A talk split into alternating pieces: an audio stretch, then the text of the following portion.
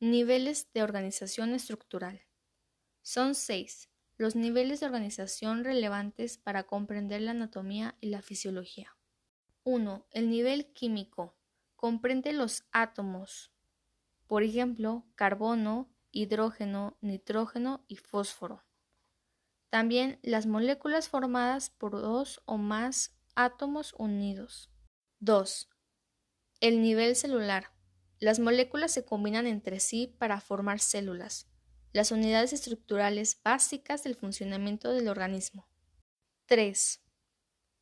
El nivel tisular.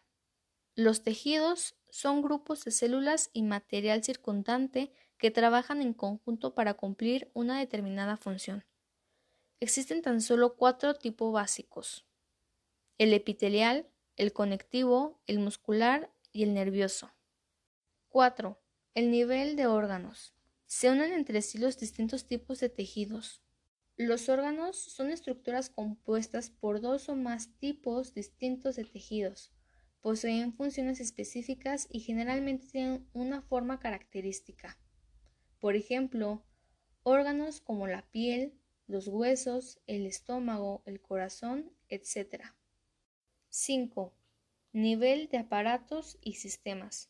Un aparato o sistema está formado por órganos relacionados entre sí con una función en común. 6. El nivel de organismo es el más alto de los niveles de organización.